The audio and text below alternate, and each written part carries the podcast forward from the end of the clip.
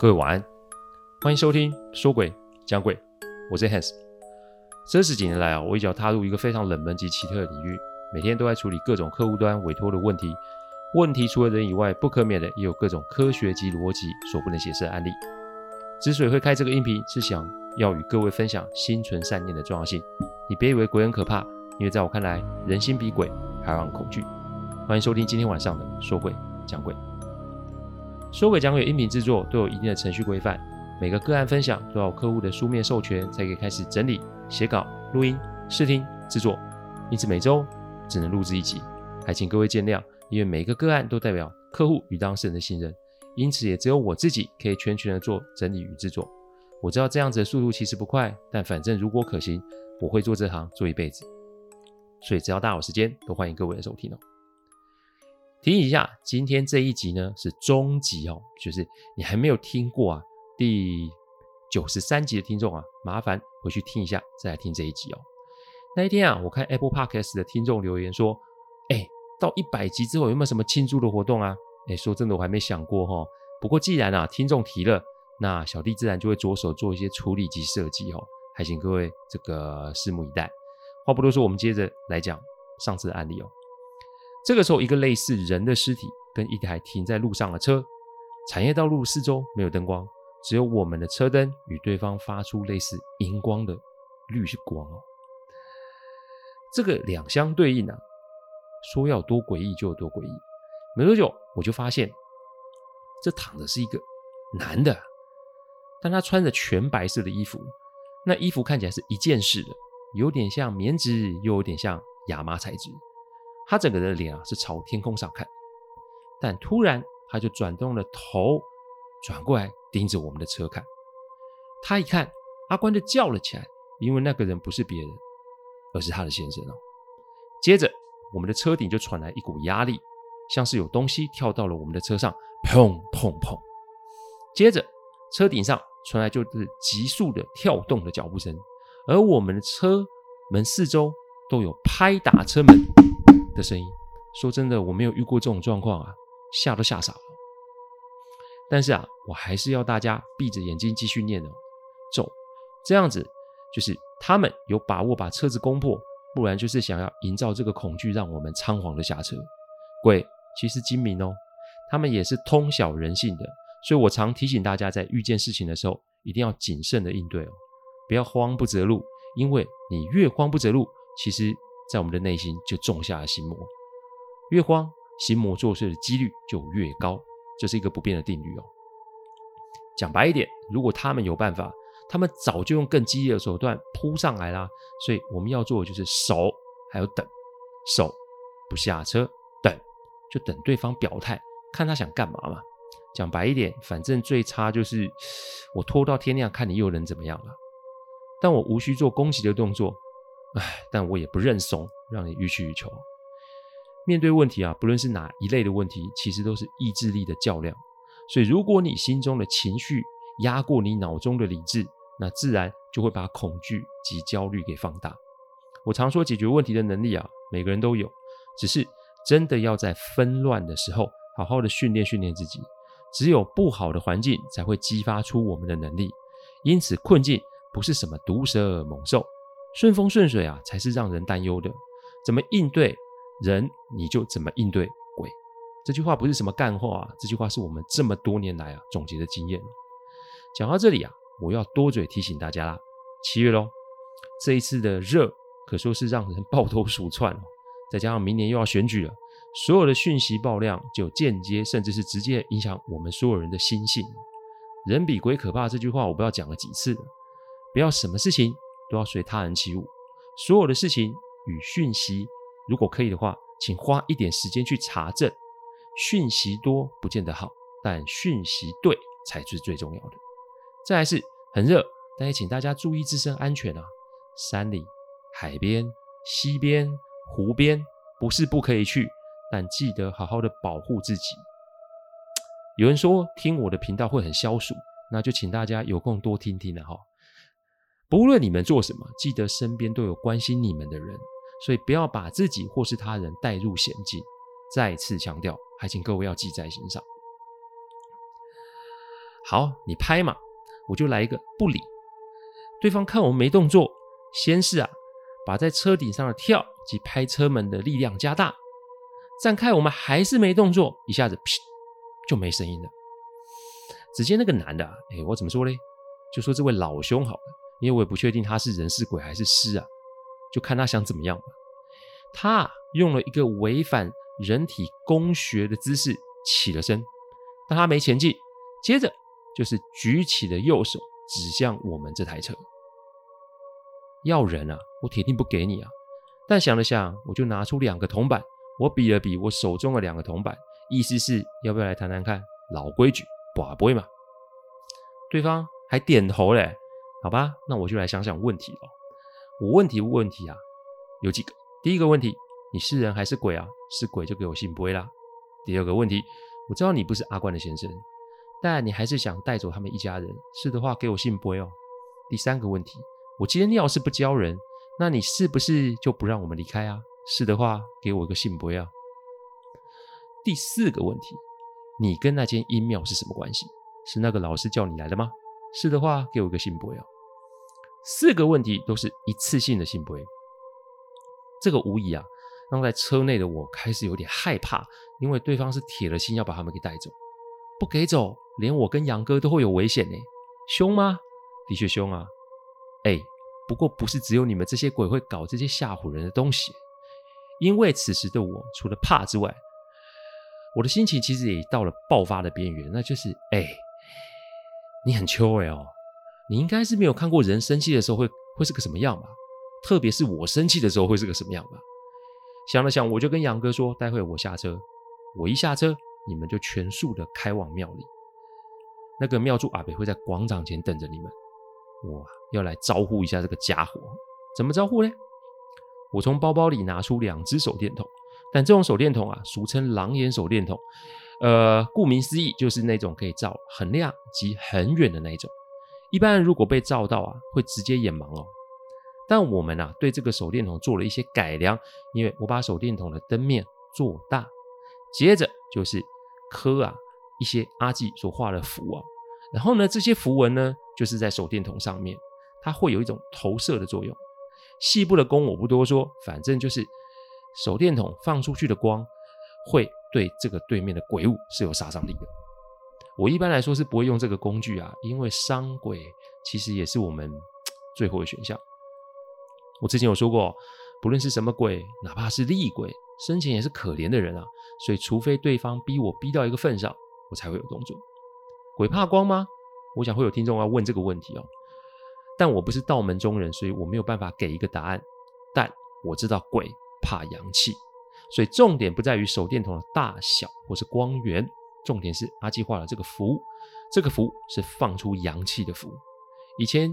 之前我有讲过聚阳阵，这个符其实就是小规模的聚阳阵，所以呢，我称它为聚阳符哦。聚光、发光、跟光，聚光使这个符可以把狼眼手电筒的光给聚在一起，如同太阳一般的将光聚足哦。发光，顾名思义喽，就是将光做最大能量的释放，会让被照到的鬼物如同被日白天的太阳照到一样。跟光就是将鬼物所处的位置附近的周围，阿纪是说十公尺如白昼，也就是说你这个鬼东西跑到哪，这个光圈就跟你跟到哪，就跟演唱会上面的 spotlight 一样，让他无所遁形哦。我下了车之后啊，我对着那个白衣男啊，扬了扬让我两只手上的手电筒，我在心中默念，就是你最好赶快让开啊，不然待会我开了手电筒，我不会手软哦。但看他的样子啊，没有想要退开的感觉。我一下车，我就感觉自己的背后、左左脸，还有我十一点钟的方向，有三股非常冷的东西。我看不见他们，但我知道一定是刚刚在一路搞鬼的其他的东西。好，你不让，那我就开灯了。打开灯后，我念着催动去阳符的口诀，接着。开了狼眼，抓住手电筒后面的绳子，把手电筒先在我身边甩了一圈。我甩的时候，我就跟杨哥说：“走车。”杨哥啊，载着人直接往前开了。我当下可以确定，我身边那三只即刻中招，因为我身边那种阴冷的感觉立马没了，而且我可以看到光圈在我的身边乱窜。哼，你既然不肯放手，那我就请你们来顿阳光全餐嘛。不过这个咒是有时间限制的，因为重点啊在让他们受创，然后离开。重点从来都不是要灭的他们，或是实质的要伤害他们。我盯着前面的那个白衣男。我刚刚在甩狼眼的时候，其实那个光应该是有打到他，所以他的衣服啊前面有一个角度是有被火烧过的痕迹哦。这个时候，我把两只狼眼手链的光源放在地上，我盯着他，心中还是默念让开。有意思了，他真的让了，我头也不回的直接从他前面啊走了过去哦。我每走一步就在算时间，因为聚阳符其实最多可以撑十五分钟啊，而且每催动一次聚阳符，我得休息三个小时才可以推动另外一个。不是因为我没有学习到吧，而是每一个咒及福其实都会受到上天的限制。天道它是存在的，我们人啊一辈子的所作所为其实都会被记录下来。这也是为什么我每每都要大家保持心中的善念，因为那是最简单的方法。心中有正念，鬼神自不侵哦。我知道我每次啊都在老生常谈，但这最简单的方法其实最有效啊。所以当我走到一半的时候啊，前面来了一台车，我一看我就知道是庙祝阿伯的车啊，上面还载了一群八家将啊。我笑笑跟大家打声招呼啊，车上的八家将一跃而下，往我的身后一站。就是把我给围住了。我那个时候心里在想：拜托，才几个鬼，有必要这么劳师动众吗？但只见庙祝阿伯啊，神色严肃地盯着我，然后啊，那个下巴往我后面啊一直点，意思是要往后面看。我不看没事啊，我一看就傻了，因为我的后面有一群白雾。不对，这不是白雾，这是一群身着白衣的东西哦。每一个形状不同，但他们都跟着我走了过来。那看来我刚刚的动作是触怒了对方吧？我以前说过嘛，鬼打架也是要闹鬼的，想必是来打群架的吧？我这个时候啊，脚啊有点麻啊，全身有点抖啊，因为这有点超出我的想象。妙珠阿伯说啊，你呀、应该是被骗了，这不可能是单纯的观落阴导致的鬼物啊！看来你那个小姐啊没有说清楚吧？但是没关系，因为这边已经是神尊的地盘了。八家将一出啊，说白一点，真的对方想要冲啊，他们自己也得衡量衡量。这两军对峙大概十几分钟，白雾就渐渐的散去了。庙祝阿伯用三字经啊问候我的个遍啊，然后啊就骂我，要我晚上请他吃宵夜。我苦笑着，跟大家啊又是哈腰又是道歉的，但还好上次的风里驱魔阵事件，乡亲们都知道我是谁，所以也没有人跟我计较。不过庙祝阿伯说这一次的事情啊。就没那么简单了，因为这会是正庙对阴庙的较量哦。也许还要斗法也说不定，但眼下最重要的事情，先回大庙，因为阿关得说出他到底做了什么事。回到大庙之后啊，其实我也没有要怪责谁啦，因为说谎是人的天性嘛。不过庙祝阿伯就没那么好讲话，他要阿关呢，就是跪在神尊前面忏悔，因为他的隐瞒啊，我刚刚可是差点都没命哦。那我安顿好了的。阿关的两个孩子及他的公婆后啊，我就把阿关扶了起来。我跟他说啊，没关系啊，人就是这样。我做这个工作这么多年啊，人啊看了不少，人性啊也体验了不少。但我知道你不是故意骗我的，你应该是有难言之隐。所以啊，你想清楚，因为你不说，那我就只能照我的方式哦来应对及处理哦。我现在唯一的底气就是明天阿基会来。处理这类案子，其实靠的都是机缘呐。而且啊，做这种事啊，从来都没收过一毛钱哦。哎，我先说，我不是很高尚，说白了就是啊，我也不敢收啊，因为这世上所有的事情都讲求因果二字，你种下什么因，你就会得到什么果。如果真的都是以处理这类案子为生，这势必就会为我自己及家人带来很多的变数啊。所以，我不是盖国秀，我其实是就惊死哦，才做这个决定，大家不要搞错了。说不凶险，那是骗人的。因为今天晚上如果不是庙祝及八家将来帮忙，我搞不好就真的栽在那边了。但说谎，大家知道不对，不过还是避免不了这种事情的发生哦。我不知道各位，我有说谎的时候啊，这个是我们没有办法避免的。所以与其与其在那边质疑阿关，倒不如就静下心来，因为眼下那群鬼东西还不敢找上门，至少今天晚上在大庙里面是不会有问题的。反正该来就是会来嘛，我也没有什么好慌或好气的。但我清楚事出必有因，只要阿关肯说，那我们就还有机会做更多的事。其实我一开始在杨哥的车子里面听到阿关讲的个案的时候，我也觉得怪，因为先生没有真正的身故，他只是脑死在医院。我们是可以说他的三魂七魄少了几魂几魄，但关洛英针对的可是已经离开人世间的灵魂嘞。所以当时我在杨哥车上的时候，听到这个，我心里面其实有一点觉得怪。因此，阿关是真的巧遇去了这间阴庙参拜。这也是让我觉得奇怪，因为他去参加旅行团办的行程，除非是特殊安排，不然哪家旅行团敢冒这个机会带团员专门去阴庙观落阴啊？所以有没有可能是阿关做了什么事，才让这整件事情失控呢？其实昨天到现在，阿关也被吓得不轻啊。我让他啊有时间去想啊，我也饿了，所以啊就跟庙祝阿北要了两碗素的泡面吃了起来。哎，船到桥头自然直啊，有时候没有答案也是一种答案了。处理问题其实啊，时机重要，而时机跟我们的心性也有直接的关系。所以凡事若急躁强求，讲白一点，出事那也是刚好。正当我在吃第二碗泡面的时候啊，阿关走到我旁边，就说啊，他想把事情都说出来。我点点头啊，我也帮他泡了一碗泡面啊。我说边吃边说啊，事情原来是这样子。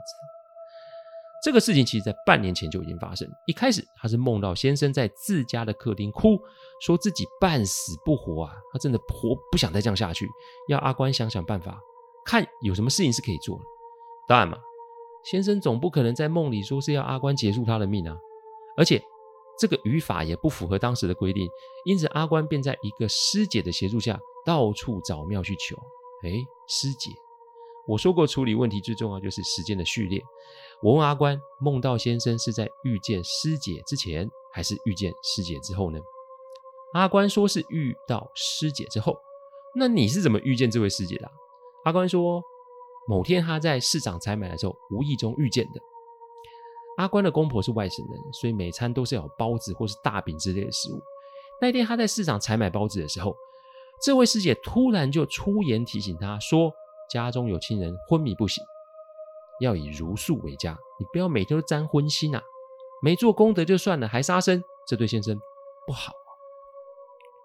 阿关生性生天性很老实，而且生活圈其实算封闭啊。这一下子就被素未谋面的师姐点了一下，无疑是非常的怎么说？是开心吗？我个人觉得是他心中的苦闷被人看见，结果就是一种 释放解脱的感觉哦。所以自此之后啊，阿关有空就会去约师姐喝茶聊天，师姐也会讲道给他听。阿关觉得很受用，至少心中的那股苦闷啊消除了许多。于是他的心中便动了一个念头，就是有没有方法把先生给救回来。就是动了这个念头，那天晚上阿关就开始做梦，梦到先生在那哭喊，说自己是半死不活，不上不下的受折磨。各位听到这里不会觉得很奇怪吗？因为所有的事情都刚刚好。诶，我先说，人啊不会那么容易就遇见灵异事件。我是说真的。也许有人会说，Hans 你就很多件啊。诶，拜托，这不是我要求的，这是老天注定我有这个机缘，所以我得做啊。所以大多数发生的灵异事件是跟啊人有关，不是跟鬼有关。这几年啊，影音当道，所以有不少的直播主啊，就是把灵异地点当成金矿在挖。说真的，我不时的其实都是私下去关心他们的状况，因为你在不属于人的时段去了不该去的地方，对他们来说这是一种骚扰，甚至是挑衅哦。你不出事才奇怪。我想说的是，通常鬼物的产生是因为人心的作祟，别把鬼当成是万恶之源呐。我们不去招惹他们，而且心怀尊重，人家还巴不得跟我们离远一点。所以回到我们过往介绍案例，各位可以去看。通常都是人心的问题，而不是鬼的问题啊！自己的念头不好，你不修正，结果就是做错了错事情，再回去烧香拜佛，祈求上天保佑。你这是哪门子的道理？我提醒大家，心念是自己的，你的心念正，上天自然就会保佑你啊！所以这很明显是师姐出现后，阿关才有了这个状况。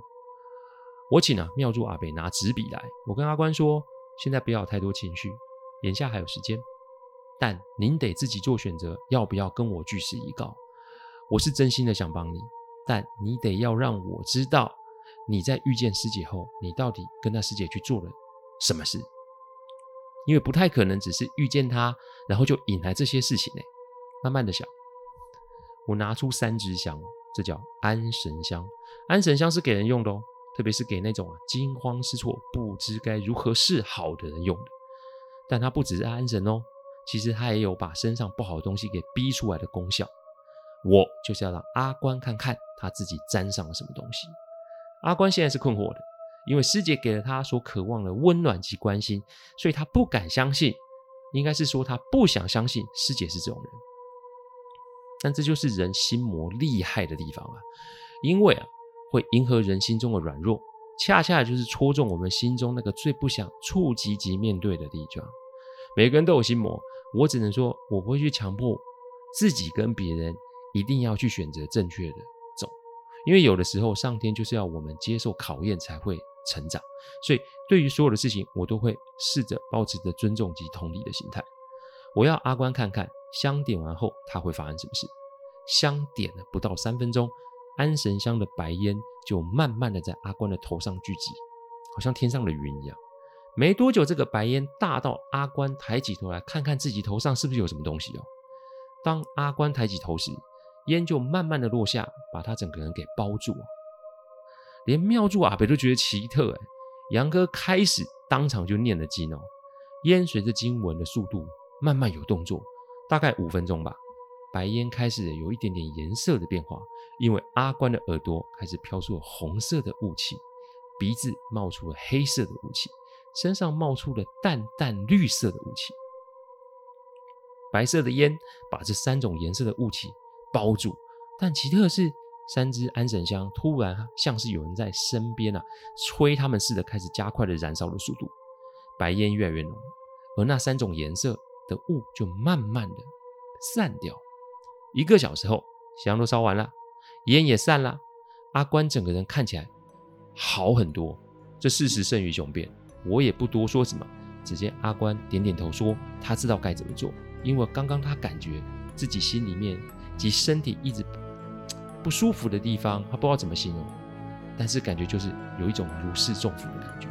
好，开始做正事吧，把他见到师姐之后发生的事情一件一件的写出来。当我们看到写的内容后，我说真的，我的汗毛竖了起来，因为人真的比鬼可怕太多。”那到底有多可怕呢？接下来啊，阿济与大庙要怎么处理这个师姐及阴庙呢？一切的一切，我们要在下一集，也是这系列的最后一集，再跟大家说明哦。好，大家你不要再来来讯关心 Hans 状况。我们的这一行，一切都是要以客户为优先，所以当案件发生状况的时候，我真的就得去处理哦，因为事情永远都是有先后顺序的。但请大家放心。我少各位的集数，我一定会补账，这个就不要再来卢我了哈。再来，我们这个频道也不会做订阅制，因为我做 说鬼讲鬼的初衷是分享，及希望给大家，呃，对于另一个世界有多一些些的理解。我相信这是上天给我的功课，所以我可不敢拿上天给我的机缘来谋取我个人的利益哦。所以各位如果真的要支持，捐出一点钱做慈善或是做其他的善事就好。谢谢大家赏光哦。听完后，请喝杯温开水再去休息。我讲的不是什么乡野奇谈，我讲的都是真实发生的案例。我最希望是劝大家心存善念。祝各位有个好梦，我们下周再来说鬼讲鬼。各位晚安。